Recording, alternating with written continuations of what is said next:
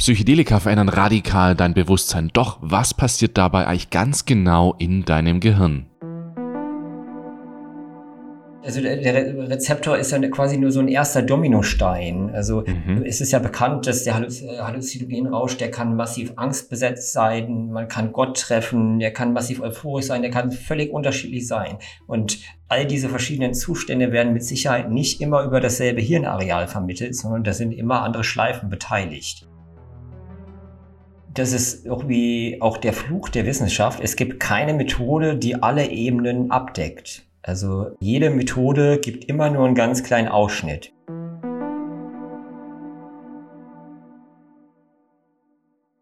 Hey und herzlich willkommen zurück beim Set und Setting Podcast. Hier spricht dein Host Jascha und ich freue mich, dich diese Woche wieder hier willkommen heißen zu dürfen, wenn es wieder heißt Psychedelika als Werkzeug für ein erfülltes Leben. Ja, und genau darum geht es ja eigentlich, dass wir psychedelische Substanzen nicht einfach nur als Spielzeug, sondern als Werkzeug sehen dürfen. Und sie dürfen natürlich auch ein Werkzeug zum Spaß haben sein. heißt also nicht, dass wir alles ernst nehmen müssen die ganze Zeit. Und ich denke, diese Erfahrungen können uns durchaus auf eine sehr positive Weise beeinflussen, um das Leben zu führen, das wir wirklich möchten, um die Person zu sein, die wir wirklich sind. Zumindest hat es das in meinem Leben ganz arg gemacht. Und genau deswegen sitze ich ja hier auch gerade in Thailand und schaue hier gerade auf eine Palme raus. Und das ist wirklich das Leben, das ich gerne führe. Aber ich liebe Deutschland auch und deswegen freue ich mich auch, dass Isabel und ich nächsten Monat wieder zurück nach Deutschland gehen. Und zwar für eine ganze, ganze Weile. Bis Dezember sind wir dann in Deutschland und Umgebung. Und da freue ich mich mega drauf. Ich liebe dieses Land. Und ich liebe auch die ganzen Menschen dort. Deswegen, ich freue mich mega drauf, wieder zurückzukommen. Und wir kommen natürlich auch für unsere Retreats zurück. Unsere legalen psychedelischen Retreats in den Niederlanden fangen ab April wieder an und werden dann auch bis zum Ende des Jahres dort stattfinden. Und da freue ich mich auch mega drauf, Menschen wieder auf dieser Reise zu sich selbst, auf dieser, ja, ich weiß gar nicht, wie wir es in Worten ausdrücken können, auf dieser hochemotionalen, durchaus lebensverändernden und tiefgehenden Reise mit psilocybinhaltigen Trüffeln. Ja, das wird wieder ganz toll. Wir haben auch so ein krasses Team inzwischen aufgebaut. Also ein paar hier aus unserem Team waren auch schon auf dem Podcast, hast du sicherlich schon gehört, zum Beispiel der Patrick oder die Gabi. Und ja, wenn es dich interessiert, wenn du unsere Website auch noch nicht kennst, dann schau auf jeden Fall mal bei setandsetting-retreat.com vorbei.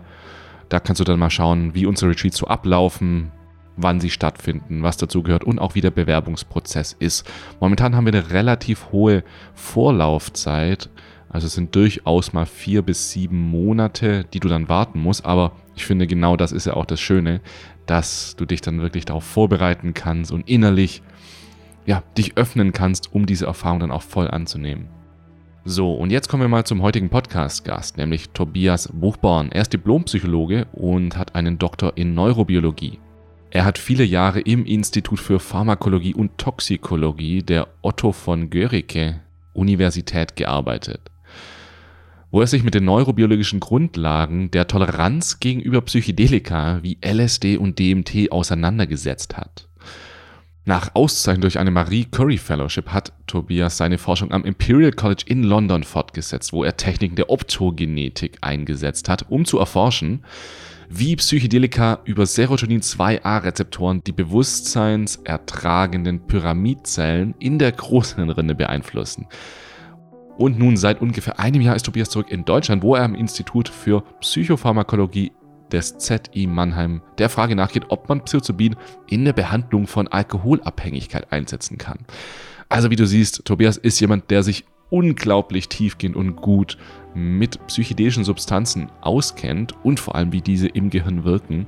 Und in diesem Podcast, in dieser Episode, gehe ich ihm mal so richtig auf die Nerven und gehe wirklich in die Tiefe. Ich wollte es ganz, ganz, ganz genau wissen, was genau in unserem Kopf passiert, wenn wir psychedelische Substanzen einnehmen. Und genau das konnte er mir wirklich bis aufs letzte bisschen sagen. Ich war richtig, richtig überzeugt und richtig zufrieden mit dem, was wir gesprochen haben.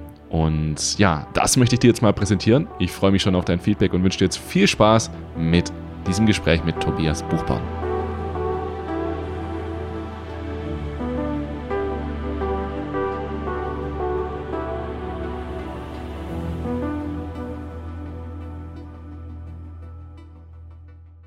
Ja, ich würde einfach mal damit anfangen, mit einer kleinen Story von gerade eben. Du hast mich auch vorhin gefragt, was ich heute so gemacht habe. Ich habe gerade eine halbe Stunde vor uns im Gespräch, habe ich ein neues Rezept ausprobiert. Aha. Und zwar, ich war gestern essen unten in der Stadt und der hat mir den Tipp gegeben, dass ich die Bananen, die ich in meinen Smoothie reintue, dass ich die noch frieren soll, einfrieren soll. Habe ich das gemacht. Jetzt habe ich gerade eine Mango rein, eine gefrorene Banane, Erdnussbutter und Eiweißpulver und, und noch Kokosmilch und habe das so gemacht. Weißt du, dann habe ich den Mixer angemacht, habe es durchlaufen lassen, richtig smooth, richtig, wow, richtig perfekt. Dann habe ich den Mixer rausgenommen und dann habe ich so mit einem Löffel probiert. Und als ich das so probiert habe, oh, da ist alles hochgefahren, alles angeleuchtet. Ich dachte so, oh, ist das, das ist ja das Geilste, was ich je gemacht habe. Also, so krass war es nicht, aber es war ziemlich lecker. Mhm. Und dann habe ich es in in meine Schüssel getan, noch ein paar Nüsse oben drüber und so Sachen. Und habe ich wieder einen Löffel probiert, habe ich angefangen zu essen und es war immer noch ziemlich nice.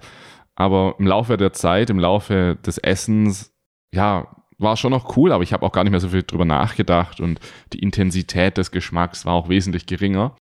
Und da habe ich dann gedacht, oh, das ist doch, das ist doch jetzt hier die Toleranz. Die Toleranz hat jetzt zugeschlagen gegen den Zucker oder das Dopamin durchs Essen oder irgendwie sowas. Und da dachte ich, das nehme ich jetzt einfach mal mit und frage dich mal, ob das zu vergleichen ist mit Toleranz bei psychedelischen Erfahrungen zum Beispiel oder ob das jetzt was komplett anderes ist und ich äh, red mir da irgendwas ein.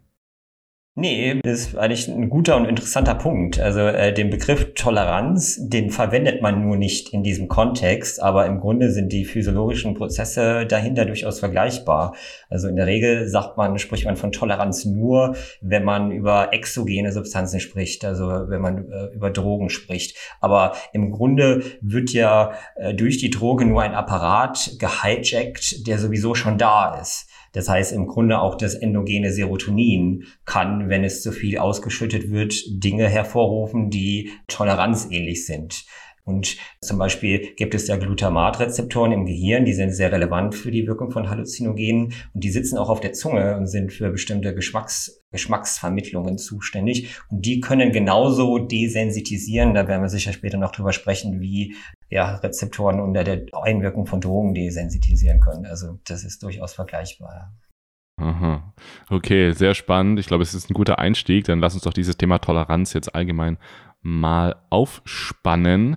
Und ich würde es mal ganz basic dich jetzt mal fragen, ja, so, so generell, was passiert, wenn ich eine Substanz einnehme? Ich sage jetzt, ja, sagen wir einfach mal LSD. Was passiert, wenn ich LSD einnehme? ja, vielleicht lasse ich es einfach mal so. Was passiert dann?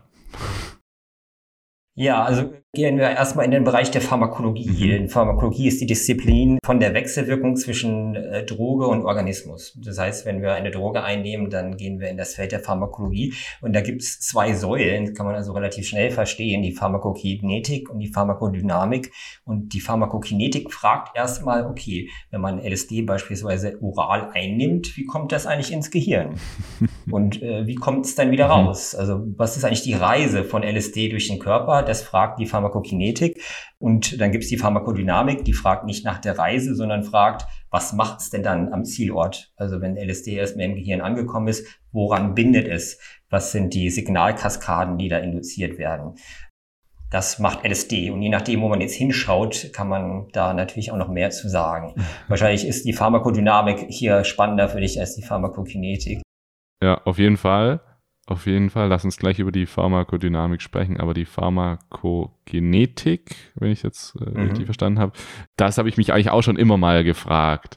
Also ich, ich gebe dir jetzt erst meine verblümte Ansicht. Mhm. Also die Substanz wird halt, ich meine, die kann jetzt auch wieder durch ganz verschiedene Wege eingenommen werden. Ne? Zum Beispiel LSD kann über die Augen, kann rektal, kann über den Magen, kann über die Mundschleimhäute, wahrscheinlich auch durch die Nase. Ich weiß, doch auch durch die Nase als Pulver, doch habe ich auch schon mal gehört. Kann eigentlich überall eingenommen werden. Das heißt, es gibt ein gewisses System, das die alle verbindet. Ich vermute mal Blut. Mhm. Und das heißt, irgendwie gibt es halt einen Transfer von den Schleimhäuten zum Blut.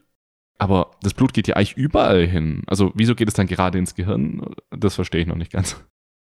Ja, also ich beschreib's dir mal über den oralen Weg, weil das ja der ist, der bei LSD am, am, am normalsten ist. Also man nimmt äh, den Blotter auf die Zunge, dann geht's die Speise runter in den Magen, dann wird es dort über die Magenschleimhaut äh, resorbiert und endet in äh, der Portalvene. Das ist das Venenstück, das eben vom Magen zur Leber geht. Mhm. Wenn das LSD in der Leber angekommen ist, wird ein Teil davon schon verstoffwechselt. Nicht viel, mhm. aber ein Stückchen, ein Teil davon wird schon zerschnitten. Denn der Körper will das ja eigentlich nicht dass mhm. so ein fremder Stoff da reinkommt.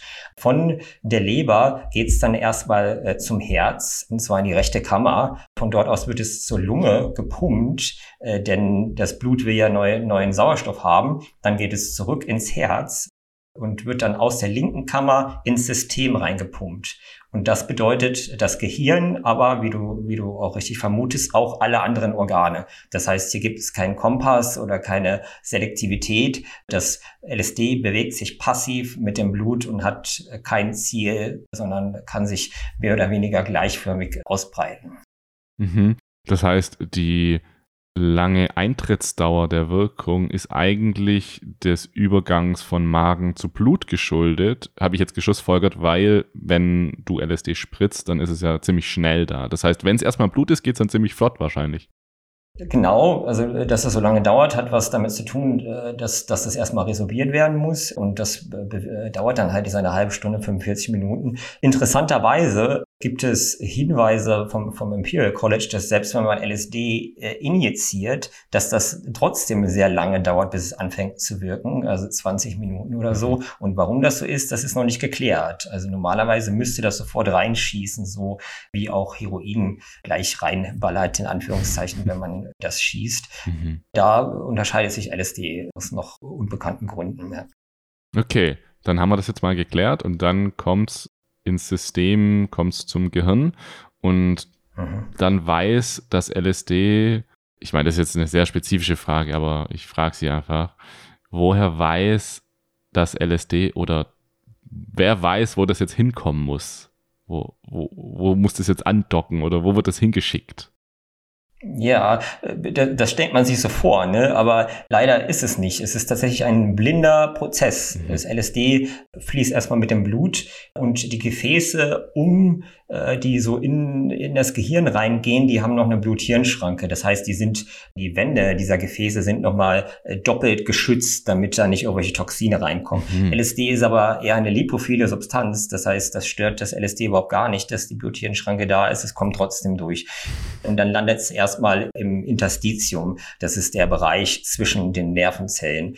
Und dieser Bereich ist auch der Bereich, wo die Synapsen sind. Und in den Synapsen sitzen dann die Rezeptoren. Und da wird LSD in Billionen von Molekü Molekülen angeschwemmt. Und dann ist das so ein stochastischer Prozess. Also eine Sache von Wahrscheinlichkeit, ob das LSD auf einen, äh, einen 2A-Rezeptor stößt oder nicht. Und umso mehr Moleküle da sind, desto wahrscheinlicher. Und das bezeichnet im Grunde auch die Affinität. LSD hat eine relativ hohe Affinität. Das heißt, man braucht eigentlich relativ wenige LSD-Moleküle, um äh, die Wahrscheinlichkeit eintreten zu lassen, dass es zu einer Bindung kommt. Hm. Bei DMT brauchst du viel, viel mehr Moleküle, weil die Affinität gering ist. Weil, äh, also es ist jetzt nicht kein Magnetismus oder so, sondern die Wahrscheinlichkeit oder die Energie, die dafür benötigt wird, die ist sehr gering. Deshalb ist die Wahrscheinlichkeit sehr hoch, äh, dass es da zu einer Bindung kommt für LSD. Hm äh, ist aber nichts zielgerichtetes. Es ist im Grunde so, als wenn du, du hast einen Raum voller Steckdosen und wirfst mit Steckern um dich. Und das, was hängen bleibt, bleibt hängen. Und die Wahrscheinlichkeit ist natürlich höher, dass es hängen bleibt, wenn es passt mhm. äh, von ja, Steck. Ja. Okay, das ist interessant. Das heißt, bei sowas wie, ich sage jetzt mal Mescalin, da brauchst du ja, weiß ich, ein halbes Gramm oder so für eine intensive Erfahrung. Mhm. Da ist dann die Affinität gering und die Wahrscheinlichkeit niedriger, dass es irgendwo andockt. Genau. Es sei denn, man erhöht die Mescalinkonzentration entsprechend und dann ist man irgendwann an einem Punkt, wo die Wahrscheinlichkeit genauso hoch ist wie beim LSD. Du brauchst nur mehr Mescalin-Moleküle im System. Okay, gut. Dann ist das LSD jetzt da und zufälligerweise wird es von den Synapsen angenommen und das sind halt die Serotonin-Rezeptoren und was passiert dann und vielleicht auch da schon was ist jetzt hier wichtig, was wir auch für die Toleranzbildung wissen müssen? Also die Nervenzellen, das ist ja im Grunde äh, so wie die Hautzellen, die haben erstmal so ein Körperchen und die haben äh, lange Dendriten, das sind so Antennen, mit denen sie die Informationen aufnehmen und die haben Aktionen, mit denen sie die Informationen weitergeben. Und die Serotonin-2A-Rezeptoren, die sitzen auf den e-, Empfangsantennen, auf den Dendriten. Und LSD wird da jetzt angespült und dockt an den Serotonin-2A-Rezeptor an, der halt in dieser Membran sitzt. Das LSD bindet in seiner Bindungstasche und das führt dazu, dass der Rezeptor, also der Serotonin-2A-Rezeptor in seiner Konformation verzerrt wird. Also vorher hat er eine bestimmte Konformation, so eine 3D, also ein Rezeptor ist im Grunde so wie eine Perlenkette, die man zusammenknautscht. Mhm. Da kommt LSD, setzt sich rein und das sprengt so ein bisschen, ja, diese 3D-Struktur auseinander. Und das hat dann wieder Auswirkungen auf die äh, Proteininteraktion innerhalb von der Zelle. Also weil LSD bindet und es die Konformation des 2A-Rezeptors verändert, hat das dann wieder Auswirkungen auf die Interaktion des Rezeptors zu äh, Protein innerhalb der Zelle. Und das ist quasi der Beginn der Signaltransduktion. Also Signaltransduktion bedeutet im Grunde, dass der Rezeptor die LSD-Information über die Membran hinweg in die Zelle weiterleitet. Und das erste Protein, was danach kommt, ist das GQ-Protein. Mhm. Also der 2A-Rezeptor bindet an das GQ-Protein und dann werden weitere Proteine und Enzyme hier eingeladen, aktiv zu werden. Mhm. Und diese Nervenzelle oder dieser Rezeptor, woher ist auch wieder so eine Einfache Frage, aber ich stelle sie einfach so ganz blöd. Mhm. Woher weiß der jetzt, dass er bei LSD was anderes machen muss als bei normalem Serotonin? Die Antwort liegt da, also wenn du LSD neben Serotonin äh, legst und dir anschaust, wie die aussehen, dann siehst du, die haben zwar auch Ähnlichkeit, aber LSD äh, ist ein bisschen komplexer. Es ist äh, tetrazyklisch, Serotonin hat nur zwei, ist ein Bizyklus. Das heißt, äh, Serotonin wird sich anders in die Bindungstasche vom 2A-Rezeptor legen als LSD. Und die Konsequenz wird auch sein, dass der Rezeptor sich ein bisschen anders verbiegt bei LSD als bei Serotonin. Und dieser kleine feine Unterschied äh, macht, macht Welten aus. Hm. Er entscheidet über all diese Unterschiede zwischen Serotonin, LSD, DMT, Psilocybin, alles, was da qualitativ im Rausch anders ist, entscheidet sich in diesem kleinen Unterschied. Hm. Ja, das ist schon krass. Das ist nämlich, ein, wie du sagst, ein enormer Unterschied. Und da habe ich auch schon mehrere Erklärungen gehört, was dann überhaupt im Gehirn passiert. Also zwei Wege. Einmal wird davon gesprochen, dass es sozusagen die Hirnareale lahmlegt. Ne, wird ja auch immer so gesagt, das Default Mode Network, es wird lahmgelegt und ist dann ausgeschaltet. Und an anderer Stelle höre ich, dass es eigentlich das nicht lahmlegt, sondern einfach nur ein bisschen random macht. So, das macht halt, ist dann nicht mehr so klar geordnet, wie die Kommunikation stattfindet, aber das Default Mode Network wird nicht ausgeschaltet, sondern einfach nur so randomisiert, dass es keinen Sinn mehr richtig ergibt. Äh, das würde mich mal interessieren, ob du das weißt, was da abgeht. Ja, also muss man erstmal fragen, so, äh, wenn, wenn LSD also auf dem 2A-Rezeptor angedockt hat, dann seine Signalkaskade induziert hat, dann hat das in letzter Instanz Auswirkungen darauf, wie aktiv die Pyramidenzelle ist. Das ist eine bestimmte Art von Zellen, wo der 2A-Rezeptor sitzt, so. Und normalerweise sind die es gewohnt, im Verband mit anderen Pyramidenzellen zu feuern. Die bilden also Teams. Mhm. Und äh, umso mehr Teams sich zusammenbilden, umso dominanter wird die Information und umso integrativer wird das Bewusstseinsbild. So. Mhm. Und wenn LSD da jetzt äh, völlig unverhofft, also Serotonin wird tonisch freigesetzt. Das heißt, das Gehirn ist gewohnt, dass Serotonin immer in bestimmten Zeitabständen zugegen ist. Mhm. LSD, das wissen wir aus Tierversuchen, inhibiert die Serotoninfreisetzung. Nummer mhm. eins, Serotonin ist also äh, weniger da. Und Nummer zwei, es tut dann, kommt auf einmal angespült und tut so, als wenn es Serotonin wäre. Aber halt nicht so rhythmisch, wie Serotonin das tut, sondern einmal, einmal so phasisch. Äh, und äh, dann wird das Gehirn also doppelt gestört. Einmal durch die Frequenz, also dass es auf einmal da ist, und zum anderen durch die unterschiedliche Konformation. Und das hat dann zur Folge, dass die, Pyramid die einzelnen Pyramidenzellen in ihrer Synchronizität mit den anderen gestört werden. Mm. Und dann machen die so ein bisschen ihr eigenes Ding. Das heißt, was hier oft gezeigt wird, ist, dass die Frequenzbänder in ihren Amplituden vermindert sind, so Alpha-Frequenzbänder und solche Sachen. Und das ist genau das. Also die Amplitude wird dann verringert, wenn mehr und mehr Neurone rausfallen aus dieser, aus dieser Synchronizität. Also das ist eine Sache. Die zweite Sache, die du angesprochen hast mit dem Default Mode Network, die Idee dahinter ist ja, dass es zwei Netzwerke gibt, gibt noch viel mehr, aber hm. Einmal das äh, Netzwerk, das, äh, das wir verwenden, wenn wir uns nicht auf die Außenwelt konzentrieren, sondern wenn wir uns äh, in uns so versinken. Und dann das andere, das wir einschalten, wenn wir ganz aufmerksam in der Welt sind, so wie wir das jetzt gerade mhm. tun. Hm. Und diese beiden Systeme sind eigentlich antiparallel. Das heißt, wenn das eine aktiv ist, ist das andere inaktiv und umgekehrt. Und äh, unter Halluzinogenen ist, ist diese Antikorrelation nicht mehr gegeben. Die fallen zueinander, äh, fallen miteinander zusammen. Mhm. Also dass quasi die Unterscheidung zwischen der Außen- und der Innenwelt nicht mehr funktioniert. Das ist die Implikation. Ich finde, von all dem, was da so gemacht wurde, ist das das griffigste Modell. Denn letztlich ist der Halluzinogenrausch äh, liegt irgendwo da in der Grenze zwischen dem Ich und der Umwelt und der Unfähigkeit, diese Grenze zu ziehen. Deshalb finde ich das Modell eigentlich ganz griffig. Okay, äh, ich war gerade kurz abgelenkt, weil gerade durch unseren Garten ein Affe läuft.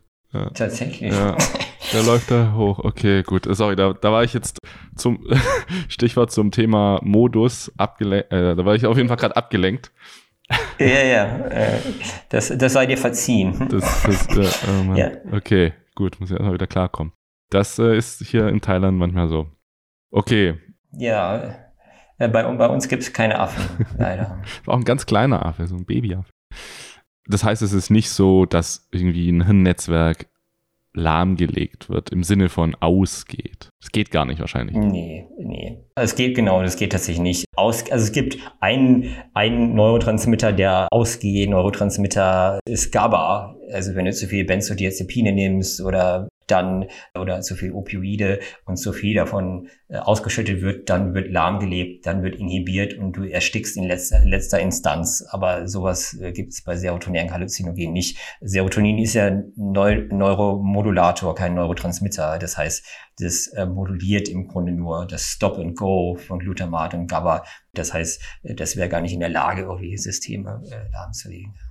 Okay, und dann ist das LSD jetzt sozusagen, wurde geschnappt vom Serotoninrezeptor und das kann ja jetzt nicht einfach verschwinden. Also was passiert dann jetzt mit dem Molekül? Wird das sozusagen absorbiert oder kann man, kann man das irgendwie verstehen? Ja, also äh, gibt so eine Publikation, die äh, Furore gemacht hat. Also LSD scheint, wenn es in den Rezeptor gebunden hat, da gibt es so eine Klappe. Mhm und die klappt zu. Und LSD hat im Vergleich zu anderen, zu anderen Substanzen eine relativ lange Residence Time. Das heißt, das sitzt sehr, sehr lange da drin, weil diese Klappe zugeht. Irgendwann geht es dann aber doch raus. Und in der Regel sind Drogenrezeptorinteraktionen so On-and-Off-Prozesse. Ein Molekül geht dran, geht wieder ab, das nächste geht dran, geht wieder ab. Bei LSD ist diese Interaktion nur ein bisschen länger. Mhm. Irgendwann ist es aber so, dass im Blut die LSD-Konzentration weniger wird, weil die Niere immer mehr ausscheidet, weil die Leber immer mehr kaputt macht. Und infolge dieses Konzentrationsgefälle wird einfach das LSD, das nicht gebunden ist, nach und nach einfach aus dem Gehirn gespült aufgrund von diesen Konzentrationsausgleichungsprozessen. Mm. Und das ist, wie LSD zurück ins Blut gelangt und dann kommt es dann irgendwann, das Blut wird ja gesäubert durch die Niere und dann landet LSD irgendwann im Urin. Und da gibt's auch noch einen ganz interessanten Trick. Also bei dem Abbau von LSD gibt's oder bei, dem Abbau von Drogen gibt's allgemein zwei, zwei Phasen. Die erste Phase schneidet immer was ab von dem Molekül, damit es inaktiv wird. Und die zweite Phase hängt was dran, die Glykuronsäure. Mhm. Da wird an LSD also noch eine ganze Säure dran gehängt und dann wird es einfach wasserlöslicher. Und dann kann es besser mit dem Urin ausgeschieden werden. Also das sind so die Tricks des Körpers, damit LSD da nicht unendlich weiterfährt, ja. Außer es wird natürlich immer nachgegeben und nachgegeben, wobei wir das ja bei LSD eher selten hören, weil die Wirkungsdauer schon so enorm lang ist. Ne? Acht bis zwölf Stunden. Mhm. Vor allem ist jetzt nicht unbedingt zwangsweise die ganze Zeit ein schöner Rausch und auch einfach anstrengend für den Kopf, also aus meinen persönlichen Erfahrungen weiß ich, dass ich nach einem intensiven zwölfstündigen LSD-Trip, da habe ich jetzt echt keine Lust mehr, nochmals, das nochmal zu machen. Das, das ist das eine, wie LSD sich vor der Toleranz, denke ich, auch oder vom Wiedernehmen ganz gut schützt. Mhm. Aber das andere ist dann ja auch wirklich physisch, physiologisch. Und wie können wir da jetzt, wie kann man das einfach erklären? Was, was passiert, wenn ich LSD nach zwölf Stunden nochmal einnehme? Was ist da anders? dann wird, wirst du einen massiven, also die, die Experimente, die gemacht wurden, haben meistens 24-Stunden-Intervalle gewählt. Und da kann man innerhalb von vier, fünf Tagen einen steten Abstieg der Wirkung feststellen, sodass am vierten oder fünften Tag einfach LSD nicht mehr wirkt, obwohl du dieselbe äh, potente Dosis nimmst. Und gibt es äh, verschiedene Möglichkeiten, wie sowas zustande kommen kann. Wir haben ja über die Pharmakokinetik gesprochen und die Pharmakodynamik. Ein Trick, den der Körper anwenden kann, ist, dass er einfach die Enzyme, die das LSD zerschneiden, hochreguliert. Hm. Das heißt, wenn LSD immer wieder, immer wieder nachkommt, äh, könnte der Körper in der Leber mehr der, der Scheren produzieren, damit immer weniger LSD im Blut landet, weil es vorher zerschnitten wird. Das ist bei LSD aber nicht so. Mhm. mhm. Aber das ist, ist ein Mechanismus, den es gibt. Äh, und der zweite ist ein pharmakodynamischer. Und da geht es um die Regulation des Serotonin-2A-Rezeptors. Also letztendlich geht es darum, dass man ihn entmachtet, dass man ihn davon abhält, mit diesem GQ-Protein zu interagieren und dass man ihn letztendlich aus der Membran rausnimmt, ihn verschluckt in die Zelle und ihn abbaut. Mhm. Das nennt man Serotonin 2a, Downregulation, Desensitisierung, wie auch immer man das nennen will. Und das sind so die Kernprozesse, warum man pharmakodynamisch tolerant wird. Ja. Und das ist das, was bei LSD eine Rolle äh, spielt. Ja. ja, also der Rezeptor, an den angebunden werden kann, der zieht sich dann zurück, aber der kann sich nicht halb zurückziehen. Das bedeutet, dass einfach eine gewisse Anzahl an Rezeptoren zurückgezogen wird und es bleibt eine gewisse Anzahl bestehen oder wird er dann so halb reingezogen? Nee.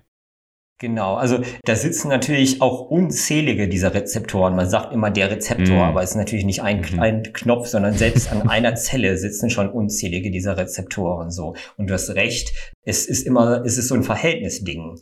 Also es werden, also es sind immer ein paar inaktiv, ein paar aktiv, dann kommt ein Agonist an, der verschiebt das Gleichgewicht in Richtung Aktivität. Und genauso wie es diese Verschiebungen in Aktivität und Inaktivität gibt, gibt es die auch mit Internalisierung und Abbau. Das heißt, da bleiben noch eine ganze Menge erstmal da und viele der, die internalisiert werden, werden auch wieder zurück an die Membran gebracht und irgendwann kippt das Gleichgewicht. Also es ist mhm. immer so eine Gleichgewichtssache. Mhm.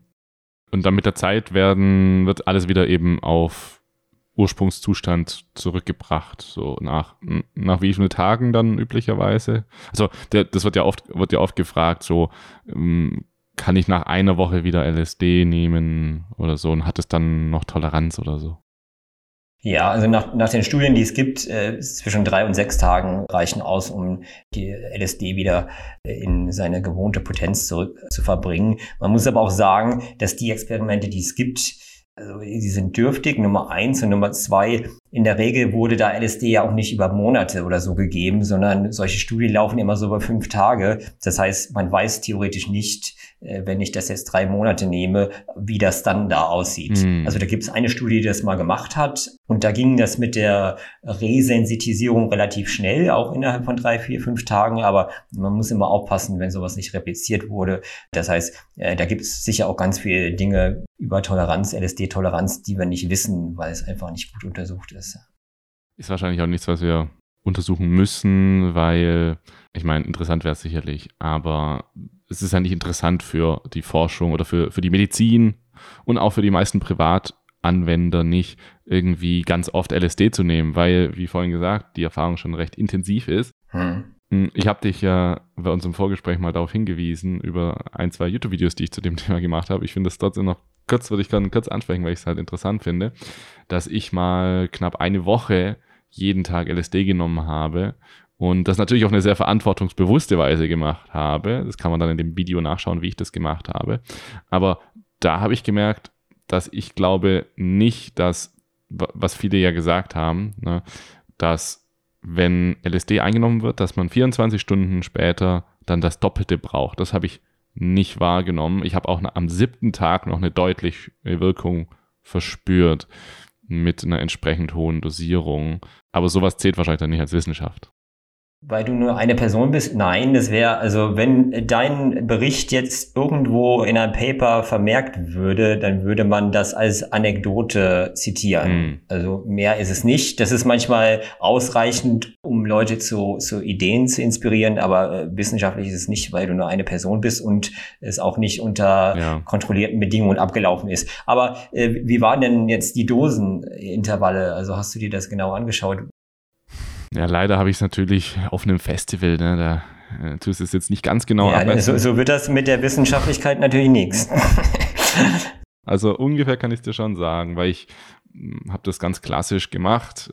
Du nimmst einen Tropfen LSD, du weißt, da sind 100 Mikrogramm drin, kippst den in ein Gefäß, in dem du weißt, da sind 100 Milliliter drin und dann wiegst du sozusagen ab, wie viel Milliliter slash Gramm du davon konsumierst und kannst so eigentlich Mikrogramm genau dosieren. Und ich weiß aber, ich habe es halt nicht mehr so im Kopf. Ich würde jetzt sagen, es war so 80, 120, 200, 350, 500, 700 oder irgendwie sowas in dieser Gegend. Ja. Ungefähr. Muss ich es halt wiederholen. Ich kenne aus, aus einer ganz alten Literatur einen Bericht, wo jemand mal auf einen LSD-Binge gegangen ist. Äh, und das hat er auch mit immer mit Verdopplungsgeschichten gemacht äh, und ist dann irgendwann in einer anderen Stadt aufgewacht. Also es bekam ihm nicht so gut. Ich schließe das nicht aus, dass sowas möglich ist. Es wurde halt noch nicht untersucht. Also, und man muss halt aufpassen, denn es gibt etwas, was man differenzielle Toleranz nennt. Das heißt, es ist theoretisch möglich, dass du, wenn du immer verdoppelst, zwar du die Psychedelik irgendwie zurückkriegst oder nur partiell zurückkriegst, dass aber körperliche Effekte irgendwann hm. ja akkumulieren und dann äh, in, in bedenkliche äh, Bereiche geraten. Das weiß man zum Beispiel zu DOB. Da sind schlimme Dinge passiert im Zusammenhang mit Vasokonstriktion. Also man darf das nicht unterschätzen, dass äh, ja, äh, ein Gewicht auf dem Körper äh, sich immer mehr erhöht, mhm. wenn man wenn man derartige äh, ja, Verdopplungsschemata fährt. Ja. Ich würde auch niemandem empfehlen, zwei Tage am Stück LSD zu nehmen. Also äh, es ist, das war so, so Selbstversuch in Klammern nicht nachmachen. So, so hätte ich das wahrscheinlich sagen müssen.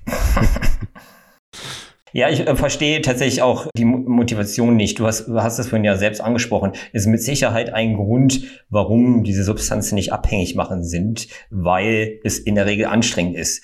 Also äh, wenn du eine, äh, eine abhängig machende Droge verspricht dir aber nimm mich und dir geht's besser danach. Und bei LSD weißt du immer nicht so genau. Mm. Und es hat mhm. immer anstrengende Elemente. Das heißt, das nimmt man mal nicht so entspannt nach der Arbeit. Set und Setting halt, ne? Ja, ja, eben. Würde ich genau. auch sagen. Also Name ist Programm. Und, und Setsetting und Dosierung. Und ich glaube, in meinem Selbstversuch jetzt bin ich ja unter 80 Mikrogramm immer geblieben. Also es war eine keine starke Wirkung. Und ich glaube, jeden Tag 100 Mikrogramm oder mehr oder eine Wirkung in diesem Spektrum, das, das würde ich auch niemals machen. Also das, das frittiert dann wirklich das Gehirn, so wie, wie man ja sagt. Ja, ja, man, man, man weiß, also man hört ja immer diese Berichte, LSD ist körperlich sehr sicher und dann äh, gibt's immer diese Einzelfälle, wo, wo man, wo beschrieben wurde, die Person hat so und so viel LSD genommen und hat's überlebt. Aber letztendlich darf man nicht vergessen, und da war deine Frage eigentlich gut, wie, woher weiß das LSD eigentlich, wie es ins Gehirn kommt? Das weiß es gar nicht. Es landet auch in allen anderen Organen und Serotonin-2-Rezeptoren sitzen zum Beispiel auch auf den Gefäßen mhm. und zwar auf eine ganze Menge. Und was machen sie da? Vasokonstriktion. Das heißt, will man eine Vasokonstriktion, weiß ich nicht so genau. Äh, Serotonin-2-A-Rezeptoren sitzen auf Blutplättchen, wo sie die Aggregation begünstigen. Will man das? Hm, weiß ich nicht so genau. Das heißt, es passiert ganz viel, was man nicht so spürt, mhm. was aber körperlich passiert und nichts mit dem Rausch zu tun hat. So. Mhm. Und sowas muss man immer im Kopf haben, dass diese Dinge sich auch unterschiedlich entwickeln in Sachen Dosen und auch in Sachen Toleranzentwicklung. Mhm. Wie schätzt du das bei Microdosing ein? LSD-Microdosing zum Beispiel, bei dem ja manche Menschen über sieben Monate, habe ich schon gelesen, wirklich jeden dritten Tag LSD genommen haben. Gibt es da irgendwelche Berichte dazu, dass es sich irgendwie auswirken hätte können? Und auch toleranztechnisch scheint es ja dann bei diesen Dosierungen gar nicht relevant zu sein, ob ich das jeden Tag nehme oder halt jeden zweiten oder dritten. Also äh, tendenziell ist es so, dass äh, es umso wahrscheinlicher ist, dass du tolerant wirst, umso höher die Dosis ist und umso geringer die Intervalle. Das heißt, weil Microdosing wenig dosiert ist und weil da immer zwei, drei Tage dazwischen sind, ist die Wahrscheinlichkeit erstmal hoch, dass sich Toleranz schwieriger entwickelt. Man muss dann aber letztlich auch fragen, äh, Microdose ist ja zumindest äh, wissenschaftlich wird es oft so de definiert, das ist eine Dosis, wo man nichts merkt. So. Das heißt, wenn das eine Dosis ist, wo man nichts merkt, kann man es auch nicht messen. Und wenn man es nicht messen kann, kann man auch die Abnahme von diesem Nichts nicht messen. So, also wenn du am ersten Tag auf einer Skala, auf einer ozeanischen Selbstentgrenzungsskala äh, 0,5 von 10 Punkten hast, ja ist irgendwie schwierig, das mit der Toleranz sich anzuschauen. Das heißt, äh, das hat auch noch nie jemand gemacht. Und weil wir uns ja in diesem Placebo-Bereich äh, befinden, werden das wohl die Leute auch so schnell nicht machen. Äh, man muss sich halt auch fragen, diese scheinbare Stimmungsverbesserung oder Kreativitätsverbesserung, die da eintritt, was ist das eigentlich? Ist das etwas, hm. was chronische Adaptation hervorbraucht, so wie bei den Antidepressiva? Oder ist es doch etwas, was in der akuten Wirkung liegt? Äh, ist es Placebo? Äh, da gibt es noch keine wissenschaftliche einheitliche Meinung dazu, wie es aussieht. Das ist noch sehr jung. Hm. Das ist auch so ein bisschen, ich glaube, da wird es auch lange noch ganz lange keine wissenschaftliche, eindeutige Meinung dazu geben, weil, wie du sagst, es sind ja so Nuancen, die überhaupt messbar sind.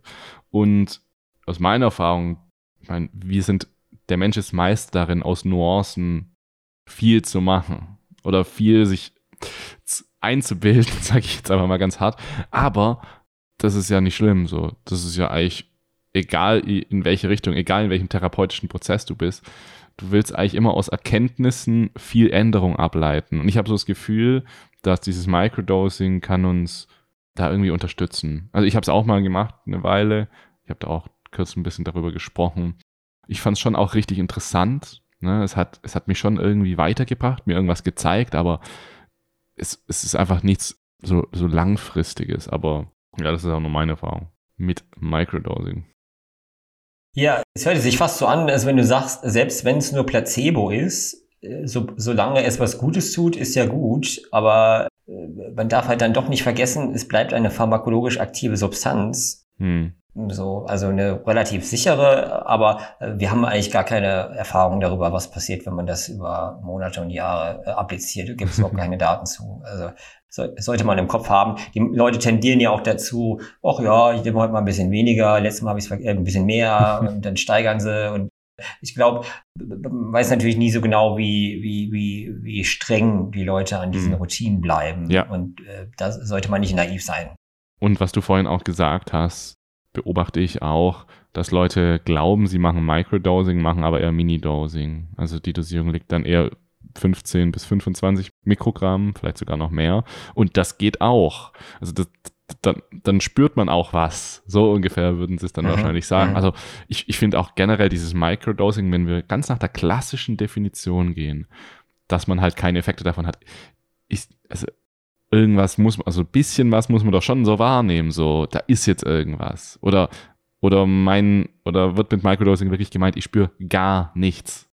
So wird es, also mein Gefühl ist, dass die, die Tendenz in der Wissenschaft so ist, es so zu, so zu definieren. Ich persönlich glaube aber, dass das, was die Leute so meinen, dass das eben etwas ist, was keine perzeptuellen Verzerrungen hervorruft, was nicht die, äh, das Ich in seiner Gänze umstürzt, sondern das so ein bisschen an den Affekten spielt. Ich würde sagen, es ist so ein bisschen affektive Labilisierung. Das ist, ist das, was es macht. Und die Konsequenz ist, dass man besser schwingt. Also das ist ja das, was die Leute so schreiben. Ja, ich bin sozial besser geschwungen. Ich, Flow. Genau. Also ich glaube, es ist so ein ganz bisschen emotionales Ding, was da eine Rolle spielt. Aber ja, ist auch nur äh, meine Einschätzung. Also da gibt es noch nicht so klare Sachen. Ja.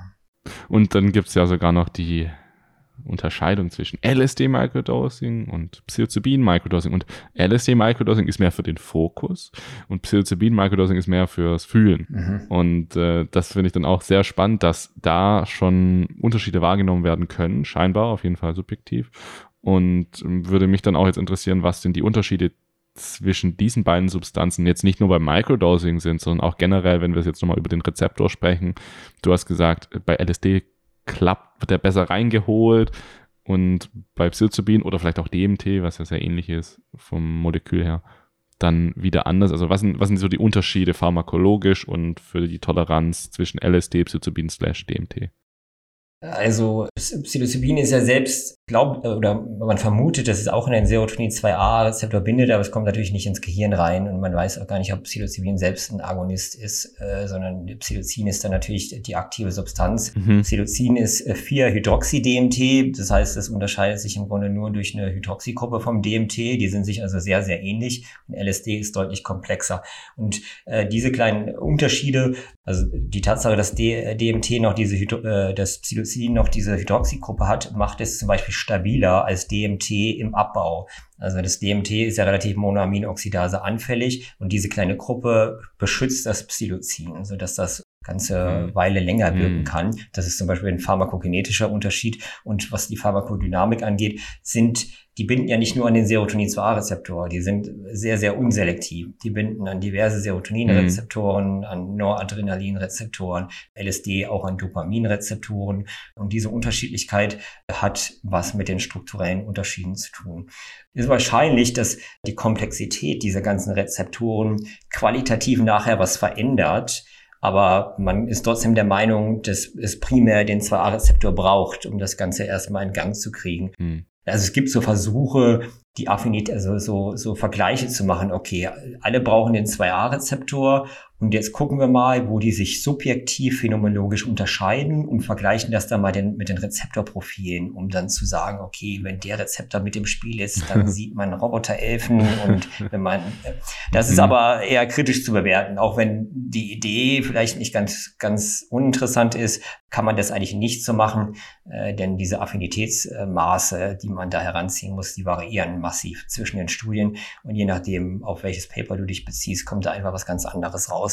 Aber die Antwort, äh, warum die sich phänomenologisch unterscheiden, äh, ist einmal dadurch wahrscheinlich zustande kommend, dass sie an unterschiedliche Rezeptoren binden, aber auch am Rezeptor selbst, hatte ich ja vorhin schon gesagt, induzieren die einzelnen Agonisten unterschiedliche Konformationsveränderungen. Mhm. Und das bedeutet, all diese Rezeptoren, alle diese Agonisten rekrutieren andere Enzymkaskaden oder diese Enzymkaskaden zu unterschiedlich starkem Ausmaß. Mhm. Das nennt man intrinsische Aktivität. Serotonin ist zum Beispiel immer maximal intrinsisch aktiv. Das macht, also es kommt in den Raum und macht den maximal hell. Mhm, Wenn LSD in den Raum kommt, macht es den nur so ein bisschen hell. Mhm, und also das ist das Konzept der intrinsischen Aktivität. Äh, und da gibt es noch ganz viele unterschiedliche Lampen und äh, also unterschiedliche Signalkaskaden. Welche davon aber jetzt relevant ist für die psychedelischen Wirkungen, das wissen wir nicht. Ja, weil wir im Grunde diese Signalkaskaden dann hemmen müssten beim Menschen. Das haben, wurde aber noch nicht gemacht. Man weiß, dass Lithium sich nicht gut mit LSD verträgt. Da kriegen die Leute Krampfanfälle und fallen ins Koma. Solche Berichte sind da schon mhm. grassiert. Und das hängt damit zusammen, dass diese IPE3-Kaskade, die unter des 2A-Rezeptors mhm. äh, liegt, dass die nicht rezyklisiert wird, so dass es quasi zu einer Akkumulation dieses, dieses Outputs kommt. Das weist darauf hin, dass dieser Pfad vielleicht nicht ganz unrelevant ist. Ja. Aber auch hier unterscheiden sich die Halluzinogene, wie stark sie das rekrutieren. Ja. Ja, also sie unterscheiden sich auf jeden Fall stark. Die Toleranz scheint aber hauptsächlich dann durch die Toleranz am 5-HT2A-Rezeptor stattzufinden. Und dementsprechend gibt es dann auch eine Kreuztoleranz zwischen den klassischen Psychedelika, nehme ich an. Genau, also das bestuntersuchste Halluzinogen beim Menschen zumindest ist LSD, beim Tier ist es das DUI. Und wir haben ja LSD und DMT verglichen in Bezug auf diese mhm. Desensitisierungsprozesse und haben da gefunden, all das, was LSD hinkriegt, kriegt DMT nicht hin. Also LSD entkoppelt den Rezeptor, es internalisiert den Rezeptor, es vermindert die Bindungsstellen äh, und es vermindert die Resynthese des Rezeptors. Der kann ja auch wieder hergestellt werden. Und auch das wird durch LSD inhibiert. Und all das kriegt DMT nicht hin. Das scheitert wir, wir haben geguckt, welche Signalkaskaden da möglicherweise relevant sind und sind da unter anderem auf ein Enzym gestoßen, das Phospholipase D äh, heißt und das ist quasi beteiligt an der Invagination der Membran. Also wenn der Rezeptor in die Zelle verschluckt werden soll, dann muss die Membran sich ja erstmal nach innen so aus, aus äh, stülpen, mhm. damit quasi dann der Rezeptor so ein, ein, einkassiert werden kann. Und dafür müssen Enzyme kommen, die die Membran ein bisschen beschneiden, damit die äh, ja diese diese Kerbung nach innen hat. Und dieses Enzym wird durch DMT nicht rekrutiert. Das ist aber auch nur eins. Äh, die Wahrheit ist natürlich viel komplexer. ja. Und wenn ein Psychedelikum jetzt die Toleranz steigert, indem es die 2a-Rezeptoren eben dazu bringt, dass sie sich zurückziehen in die Zelle, nicht mehr so viele da sind, beeinflusst das dann nicht auch irgendwie die normale Funktionsweise des Gehirns? Weil das ist ja eigentlich auch nicht geplant, dass das so passiert. Und gerade bei Psychedeka gibt es ja, also so direkt jetzt kein Kater. Das heißt, da wird ja immer gesagt, dass das Gehirn oder ja, dass das Bewusstsein sich dann eigentlich danach wieder auf Standardmodus setzt, auch wenn ja manche auch von einem positiven Afterglow dann sprechen. Aber warum beeinflusst diese Toleranzwirkung von LSD jetzt nicht den normalen Modus unseres Bewusstseins, unseres Gehirns?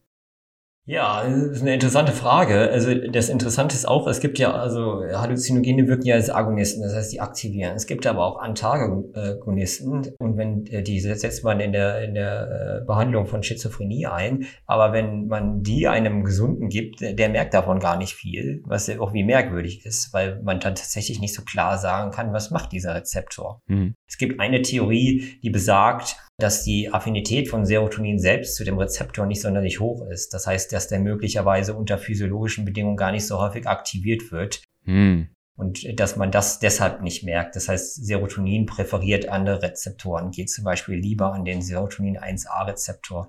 Das könnte also ein Grund sein, warum man das nicht so, nicht so stark mitkriegt. Und diese Internalisierungsprozesse, die sind ja reversibel. Deshalb ist auch die Toleranz reversibel. Hm. Das heißt, da hat man auch ganz schnell wieder das ursprüngliche Gleichgewicht äh, hergestellt. Aber jenseits davon ist es ja auch so, dass ja gehofft wird, dass man so ein Window, äh, ein Fenster der Plastizität öffnet und dass man dann auch im Zuge des halluzinogenen Rauschs noch Möglichkeiten hat, einfacher auf seine Psyche einzuwirken. Also das könnte ja ein möglicher Effekt sein, der da, der da noch äh, vorhanden ist. Also dass einfach ein bisschen was an der Rigidität mhm noch, noch nicht so schnell wieder aufgebaut wird. Das heißt, möglicherweise kommt dann erst wieder de, der Routinemodus ein paar Tage später. Das sind aber mhm. auch eher Theorien, äh, die noch nicht so gut untersucht sind. Ja, aber es ist äh, eine Hoffnung. Ja. ja, würde irgendwie auch Sinn machen, ne? dass sozusagen die Rezeptoren dann nicht wieder in ihre alte Starrheit zurückkommen. Das heißt, es wirkt dann irgendwie noch nach, aber ob das dann pharmakologisch, also wie soll das dann funktionieren? Naja, werden wir dann alles noch rausfinden.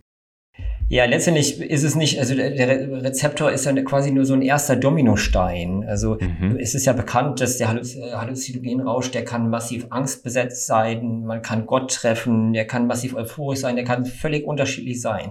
Und All diese verschiedenen Zustände werden mit Sicherheit nicht immer über dasselbe Hirnareal vermittelt, sondern da sind immer andere Schleifen beteiligt. Aber trotzdem ist der 2A-Rezeptor eher der erste Stein. Das heißt, ganz viele Dinge, die sich da verändern, passieren dann nachgeschaltet quasi mhm. in diesen Systemen, in diesen Schleifen. Und da hat man halt noch gar nicht hingeschaut. Wir haben zum Beispiel gesehen, dass bei LSD-toleranten Tieren auch die Glutamatbindungen äh, reduziert sind. Und Glutamat ist im Grunde der Effektor des 2A-Rezeptors. Also der 2A-Rezeptor begünstigt die Aktivität von Pyramidenzellen und die spucken dann mehr Glutamat raus. Das bindet dann wieder postsynaptisch und so weiter. Das heißt, auch hier gibt es Veränderungen, die sind also nicht auf den 2A-Rezeptor äh, begrenzt, ja. Das ist unglaublich. Was ich aber auch unglaublich finde, ist, woher weißt du, slash wir, wie konnten wir das jetzt alles rausfinden als Menschheit? Also das eine ist natürlich beachtlich, dass du das auch alles weißt. Und das andere ist, wie du und wir das rausgefunden haben, was da drin passiert. Also wir haben ja noch nie einen Kopf aufgeschnitten und reingeguckt. Deswegen, wo, wo, hab, wo hat die Hirnforschung da ange, angesetzt? Allein zu verstehen, interessiert mich wirklich, allein zu verstehen, dass da Neuronen sind, die so und so miteinander kommunizieren mit den Dendriten und den Synapsen. So, wie, wie geht das? Ja, es ist letztlich eine Frage der Methoden.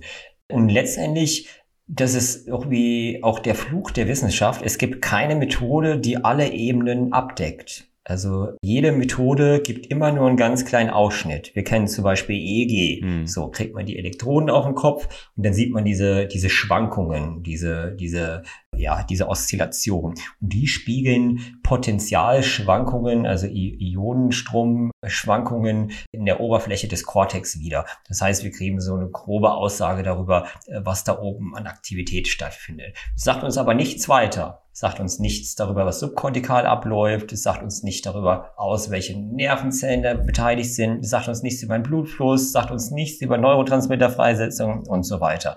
Und dann gibt's andere Verfahren wie das MRT-Verfahren. Da äh, werden Blut, also dann immer wenn äh, Hirnareal aktiv ist, wird da ganz viel Blut hin, hin versendet quasi. Dann kommt mit dem Blut Hämoglobin.